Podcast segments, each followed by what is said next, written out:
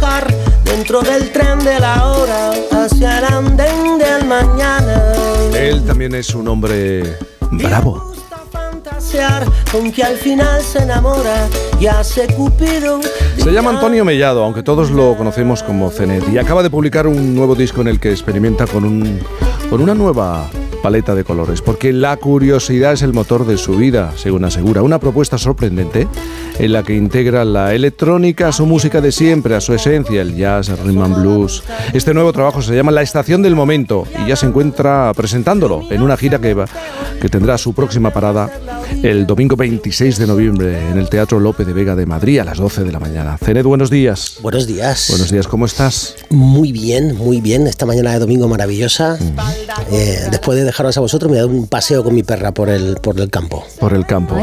Oye, has intentado experimentar, ¿no? Con con la música electrónica, integrando la música electrónica. En sí, sí, sí, sí, para que no piense que me he vuelto loco, eh, la, idea era ponerla un poco al servicio de la voz, al servicio de nuestra música, que es una música, como sabéis, muy basada en el instrumento, en, lo orgánico, ¿no? Eh, viene del lenguaje del jazz, pero mezcla con otros lenguajes como el pop y los géneros de toda la vida. Y la idea era esa, era poner un poco al servicio y lo hemos hecho muy bien con nuestro querido productor Kumar, ha sido una preciosidad, la verdad. Las nueve canciones de este disco son fruto de, la colaboración con nueve poetas. Ellos han escrito los poemas que tú has ido convirtiendo en, en canciones. Un ejercicio que no es fácil. No, no, es un berenjenal. es un berenjenal terrible de que me metí. Sí, eh, por si no fuera poco. ¿Qué quieres decir con eso? O sea, si no fuera ¿Mucho poco. ¿Mucho dolor de cabeza? La verdad es que. Suena que ha cambiado cosas, ¿eh? sí, sí, que ha cambiado algo. Claro, la idea no era que ellos escribieran, sino que fuéramos los dos escribiendo, porque yo tenía que meter en cintura eh, eh, al poeta, ¿no?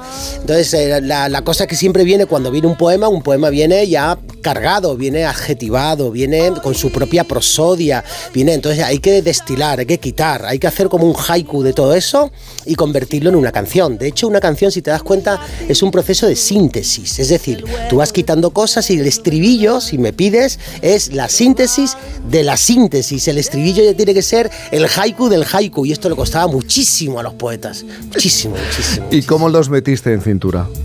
Con mucho cariño. Te digo. menos eh, mal, menos mal. Te, digo que quedó gente por el camino, eh, que me dijo, eres muy pesado, déjame en paz. Eh, no, no, sin decir si llegara a eso, pero sí que es verdad que cada uno tiene unas agendas que evidentemente yo quería contar con algunos de los que, de los que podían haber sido y no fueron porque era imposible tener un proceso estrecho donde hay que estar trabajando mientras estamos levantando el edificio de la canción, que es un edificio artesanal, porque todo va por capas. Cualquiera que escuche el disco se dará cuenta que está lleno de detalles, de capitas pequeñas. Eh, mientras íbamos levantando ese edificio, íbamos armando, digamos, como digamos el traje de, la, de, la, de la letra. Esto aquí no, esto es demasiado largo, entonces tenía que haber una especie de ten con ten, que si te pillo a ti en el ave, me tienes que decir si esta frase va para adelante o no, porque tengo que, tengo que hacer el apunte sonoro. Entonces, bueno, tenías que estar muy encima. Oye, pongamos un ejemplo. En el caso de la canción que da título al disco, La estación del momento, ¿cuál fue el punto de partida?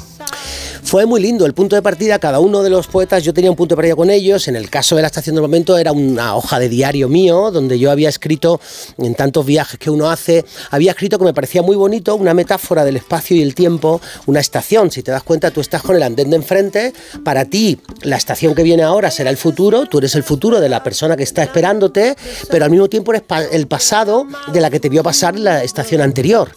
Imagínate para el de enfrente, el que está en el andén de enfrente es exactamente al revés revés, totalmente relativo. Por lo tanto, era una metáfora preciosa para intentar poner un escenario donde se conocieran dos personas y se enamoraran. Y a Juan Lumora, que aconsejo a todo el mundo que lea su poesía, él edita con Arcesis, una de las editoriales más, más preciosas que hay en, este país, y él le dijo que parecía un punto de partida precioso y fuimos, como te he contado antes, ahí esculpiendo poquito a poco la canción. ¿no? Son como tres capítulos donde dos personas se conocen. ¿no? Pero con tanta poesía, ¿qué papel juega un rallador de queso? Lo estamos escuchando ahí detrás. Alguien desde aquel convoy Ahí está, el rayador de queso que estaba en el cajón de la cocina de Raúl Márquez, mi violinista de toda la vida. Él era uno de los músicos que, a pesar de que es un violinista maravilloso, siempre ha jugueteado con la electrónica y era un poco un cordón donde, yo me unía un poco a este jugueteo que tiene que haber en todo proceso creativo. Y cuando estábamos organizando la canción, esto que te contaba, que estábamos como montando un poco el edificio eh, en su casa, él sampleaba los violines y de alguna manera los recortaba, los convertía en un loop que repetía y repetía y yo necesitaba algo más orgánico, más que sonara como, metálico. Un rallador de sí. y me fui a la cocina y en ese jugueteo precioso que hay en los procesos creativos, te vas a por lo que tengas a mano y de pronto lo reconvertimos, lo, lo, recortamos, los ampliamos y ahí está como uno de los protagonistas de, ese sonido. ¿no? Tú tenías una espinita clavada con el funky, por ejemplo, ¿no? Y yo creo que en este disco te, te, lo quitas con dieta de besos. Tú me mandas mil besos, yo te mando mil uno. Me calan hasta los huesos, me nutren como a ninguno. Estoy bajando de peso, tengo una buena dieta. Seno con besos. Y te la quitas, la espinita, digo. sí, sí, sí. Eh, soy muy cabezón, en la vida voy intentando conseguir esas cosas que sueño. Eh, y lo voy consiguiendo, cruzo los dedos porque todo esto es trabajo, trabajo y trabajo. Tampoco vamos a pensar que te cae de un olivo. Eso se lo escuché a una compañera en una entrevista y me dijo, tienen las tres T's, ¿no? Trabajo, trabajo y trabajo. Pero sí que es verdad que me he quitado la espinita. Me apetecía muchísimo hacer un funky y, tiene esta parte además. Tenía tres o cuatro espinitas en este disco. Trabajar con poetas es una de ellas, ya lo hemos hablado, pero trabajar, por ejemplo, con la banda de Aaron Pozón eh, y sus arreglos eh, era otra de ellas. Y trabajar con el coro, por ejemplo, de Spin Gospel, otra de ellas. Eh, o sea, quiero decir, tú has revisitado, Zenet, los, a los poetas, ha sido súper valiente, y aquí yo voy a ver un melón del que está hablando todo el mundo y necesito tu opinión como, como profesional y músico que eres. Otra persona que ha revisitado y ha sido valiente como tú y se ha atrevido ha sido Rosalía con Rocío Jurado. Sí, sí, sí. Y qué maravilla, qué fenomenal, todo el mundo encantado. Pero yo te voy a decir una cosa ha sido maravilloso, pero hay gente que dice que ha superado a Rocío Jurado. Perdóname, por encima de mi cadáver. Nunca. Esto es lo que yo pienso. ¿Y cuál es, cuál es tu opinión sobre esto? No, yo creo que no, que ni mejor ni peor. Yo creo que es una cuestión muy subjetiva. Es decir, yo creo que es el gusto de cada uno y que cada uno elija.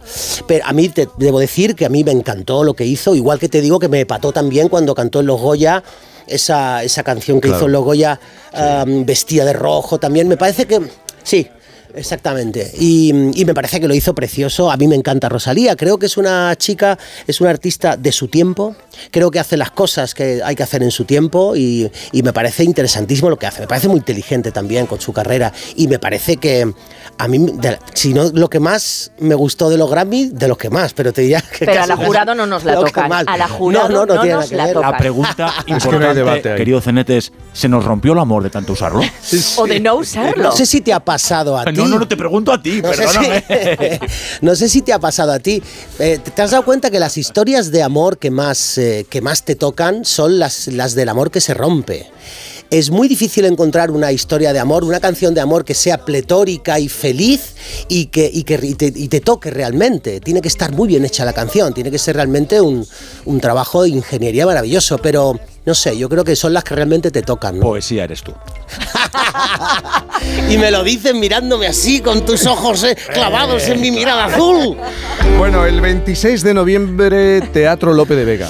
Sí, señor. El 29 de noviembre estarás en Barcelona, por ejemplo. ¿no? Sí, estamos en Barcelona, hemos cambiado la fecha y estamos el 8 de febrero. Está bien que lo digamos ahora, Muy bien. porque por cuestiones técnicas ha habido que hacerlo. Mucha gente por la red nos ha preguntado si sirven las entradas. Sí, sirven las entradas y estoy luego por ir a veros. Yo tengo una, cuestión técnica Tengo una cuestión técnica. Sí, sí, es una estación de la que no me voy a bajar nunca y creo que tú tampoco, viendo por dónde vas. ¿eh? Si sucede conviene. Mmm, qué buena frase, ¿eh? No le hemos, le hemos dado vueltas a esa. Y hay gente que dice incluso que la dijo Shakespeare. ¿Alguien? lo dicen en Cuba, tú fíjate. Que un cubano diga que lo ha dicho Shakespeare, ahí, ahí, me quedo, ¿sabes? Feren, muchísimas gracias. Un placer. Enseguida. Más cosas en Por fin no es lunes. Sí, tenemos el artecijo. ¿eh? Y, y miraremos al lunes, si te parece, Pablo. En un momento, Por fin no es lunes. Vamos. Por fin, con Cantizano.